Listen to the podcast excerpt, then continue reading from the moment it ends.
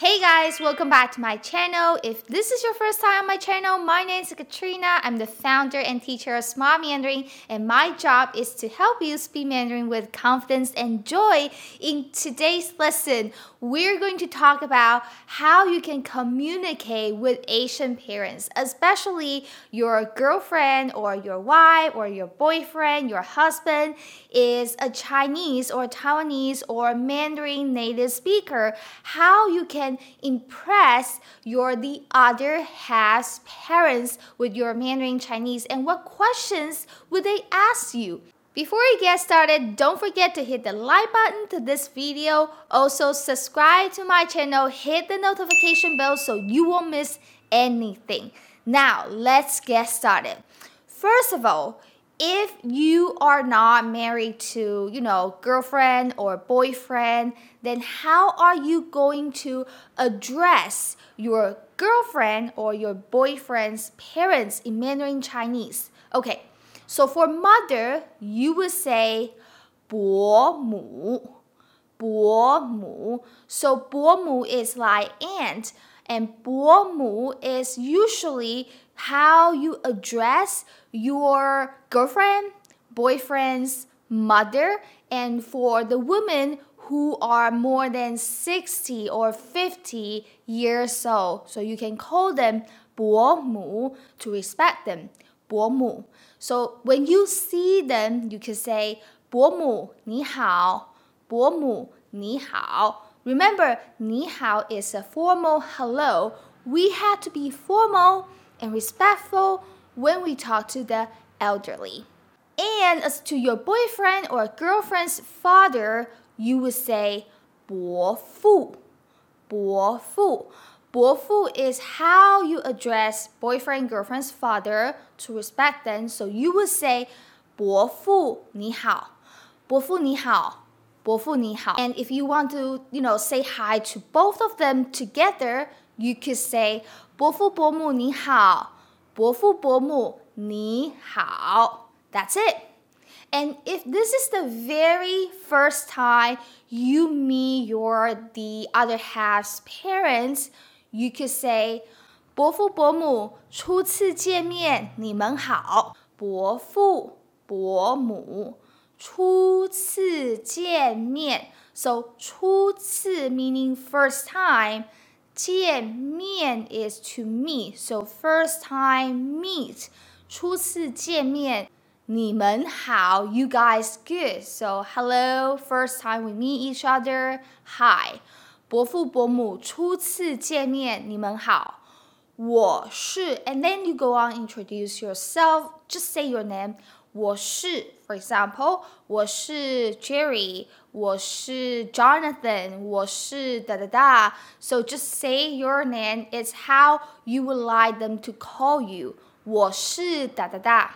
If you're meeting an Asian parents for the first time, it is important not to show yourself empty handed. So you usually give them some gifts when you visit the elderly. Just little gesture. So you could say, 伯父伯母初次见面，你们好，我是 Katrina，这个是我家乡的特产，给你们尝尝。So this is how you would say for the very first time meeting the Asian parents. 伯父伯母初次见面，你们好，我是 and your name。 这个是 this is if you are bringing a gift and then you just show them the gift after you saying hi, introducing yourself, you could say 这是我们家乡。家乡 is hometown，这是我们家乡的特产。特产 is specialty. Usually, it's uh, something that people can eat or drink. So I think the best gift for the elderly is that something that is uh, special or good from your hometown that shows where you're from. And then also, if you bring your hometown specialty, 家乡特产。 家乡特产 hometown specialty, you kind of like uh, open a conversation or open a topic that you can talk about with your future parents and love to let them get to know you more. 这是我们家乡的特产，请您尝尝。这是我们家乡的特产。 请您尝尝. So I would like to invite you, I would like to treat you to have a try. 尝尝 meaning to have a try. You could also say 试试看，试试看. So let's do this again. 伯父伯母，初次见面，你们好，我是 Katrina，这个是我家乡的特产，给你们尝尝。And by the way, when you are handing your 特产，你们家乡的特产，when you're handing the 特产 to an Asian parent, they would say, "Oh, you're so polite." You would definitely hear this when you're handing your 特产 and 土产. They would say, "Ah, you're so polite. You don't have to do that." Actually, you have to. They're just saying it. Okay, so you would hear people say. 你真是太客气了，不好意思，你真是太客气了。You are just too polite，太客气，like too polite，不好意思，不好意思。Or you will hear 真不好意思，I'm really embarrassed to receive your gift. Okay, this is just the polite way that you receive somebody's gift unexpectedly. Okay, sometimes you know you just have to pretend like, oh, 不好意思,不好意思, I'm so embarrassed to receive your gift. 啊,不好意思,不好意思,谢谢. So when you hear the elderly say 不好意思 when they receive the gift, you can respond 没什么,一点小意思,没什么. It literally is saying that no what. It means it's nothing. So when you say 没什么没什么, it means ah that's nothing. 啊，没什么，没什么，这没什么，这没什么。This is nothing，这没什么，一点小意思，一点 a little 小意思，literally means little meaning, but it doesn't mean that little meaning 一点小意思 is like it's just a little gesture. It's nothing. 没什么，这没什么，一点小意思。这没什么，一点小意思。Okay, so they would just happily receiving your gift because you say it's nothing. So that was the first step of how you can communicate and talk to your future parents-in-law. And now after giving the gift, after saying hi, they would offer you a cup of tea or something. So usually in my family, my mom would ask the guests, 请坐,你要喝什么? So we'll ask the person to sit down, 请坐, please sit. And you could say, oh, 谢谢,谢谢, thank you. And then, like in my family, my mom would ask the guests, 你要喝什么？or 你要喝点什么？What would you like to drink？你要喝点什么？你要喝点什么？Remember, they're not your server or the waitress waiter in the restaurant. Therefore, you cannot ask them to give you like a cup of coffee or something that we don't have in our Chinese Taiwanese family. For example, if the 伯父 and 伯母 ask you 你要喝点什么，you cannot say 我要一杯拿铁，谢谢。We don't we don't have coffee. Instead, you need to say 喝水就行了，谢谢。喝水，drink water 就行了，then it's fine。喝水就行了，谢谢。 Water is fine, thank you. Or you could say 喝水就可以了，谢谢。喝水就可以了，谢谢。Remember to keep your manners all the time by saying 谢谢。喝水就行了，谢谢。 喝水就可以了，谢谢。Now let's start the conversation. So first, of course, the Asian parents might ask your name. They would say, 你叫什么名字? What's your name? We learned that long time ago. 你叫什么名字? Or the other, uh, more uh, formal way to ask a person's name, maybe you would hear 怎么称呼你?怎么称呼你?怎么 how 称呼 to call 你 you 哎怎么称呼你 so usually the Asian parents will ask your name first 哎怎么称呼你 and you could say 叫我哒哒哒就行了 just call me so and so 叫我 Katrina 就行了 or you say 叫我 Katrina 就可以了 就行了 and 就可以了 meaning that's fine. So just call me so and so and it's fine. 叫我 Katrina 就行了，叫我 Katrina 就可以了。The next question might be, uh, maybe the Asian parents they want to know how good your Mandarin is, so they would ask you, 你会说中文吗？Do you know how to speak Mandarin? 你会说 中文吗？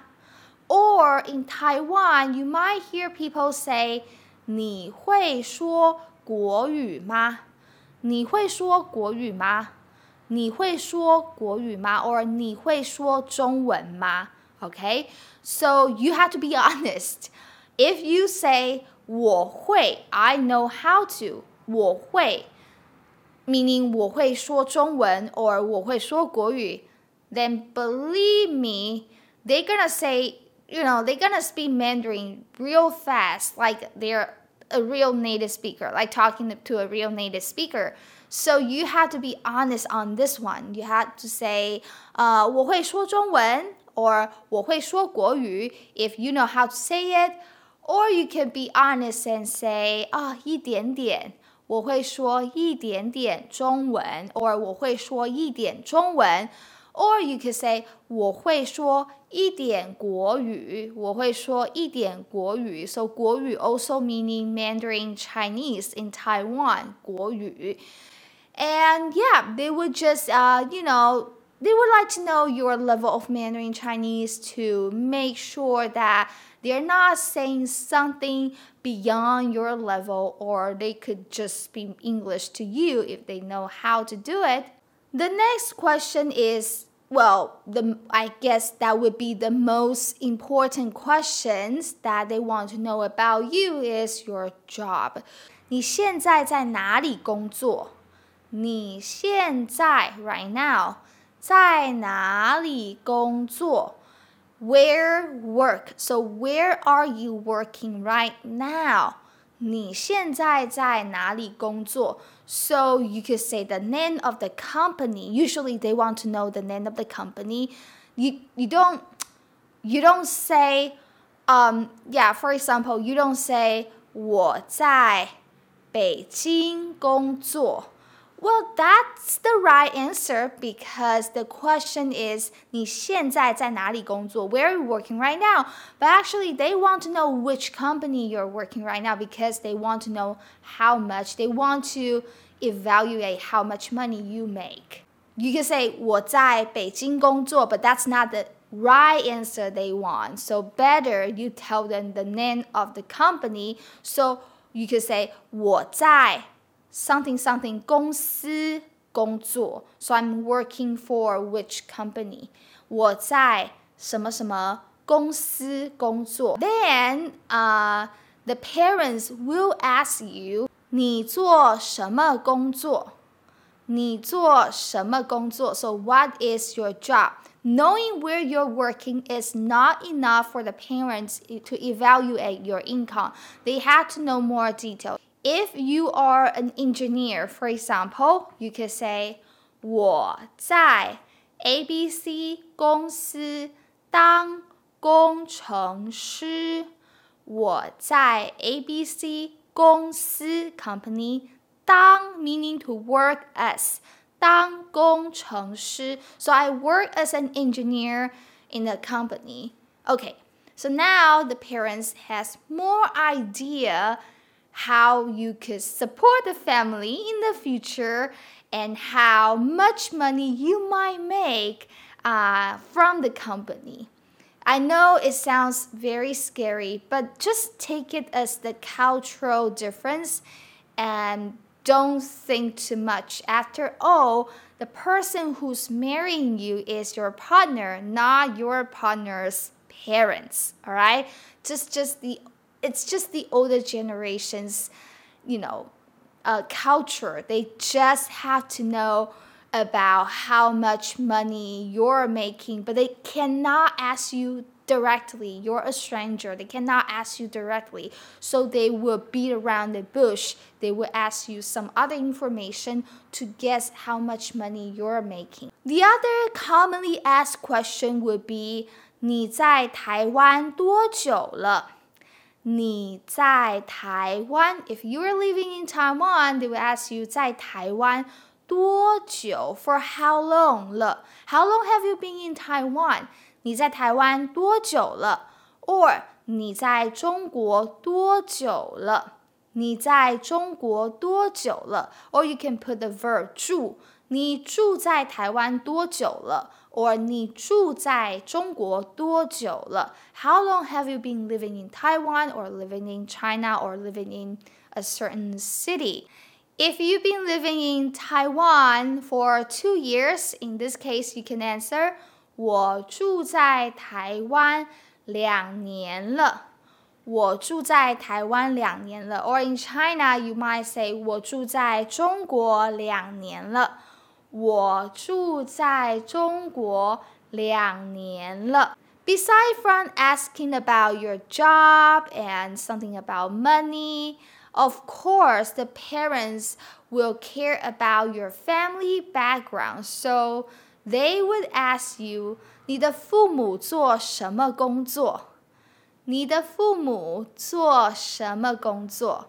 Your parents 父母做什么 工作 is doing what job? What's your parents do? So you say 我的爸爸是 my father is or 我的妈妈是 my mother is then you could just answer that. I think there's no any like special questions the Chinese parents, Asian parents would ask you. Um, just like normal parent questions. Just uh, the cultural difference is that uh, Asian parents would hope that their daughter or son's partner has a certain financial stability. That's the best scenario for the Asian parents if they find that their daughters, their child's, the other half, has a certain financial stability, they will feel more less worry for their children, you know, in the future because they need to buy a house, buy a car, get married, have baby. All these things needs money. Be yourself. I think you just be yourself and uh, try as much as you can to learn Mandarin Chinese so to impress them, to have a nice, smooth conversation, communication with them to make them happy. I think that's more important thing. And I know that this video is just not enough for you to have a good relationship with your parents in law, with your future parents in law in the long run. This video is not good enough. The most important thing is you have to keep studying Mandarin. You have to study the structure, the culture, the vocabulary, make your own sentences. Come up with situation that you might encounter and think about how would I say that in Mandarin Chinese? And of course, without learning the right structure and vocabulary and the right guidance, you can't make a good or good sentences for yourself in Mandarin Chinese, let alone to impress your future parents-in-law. Thank you so much for watching, and I will see you next time. 再见。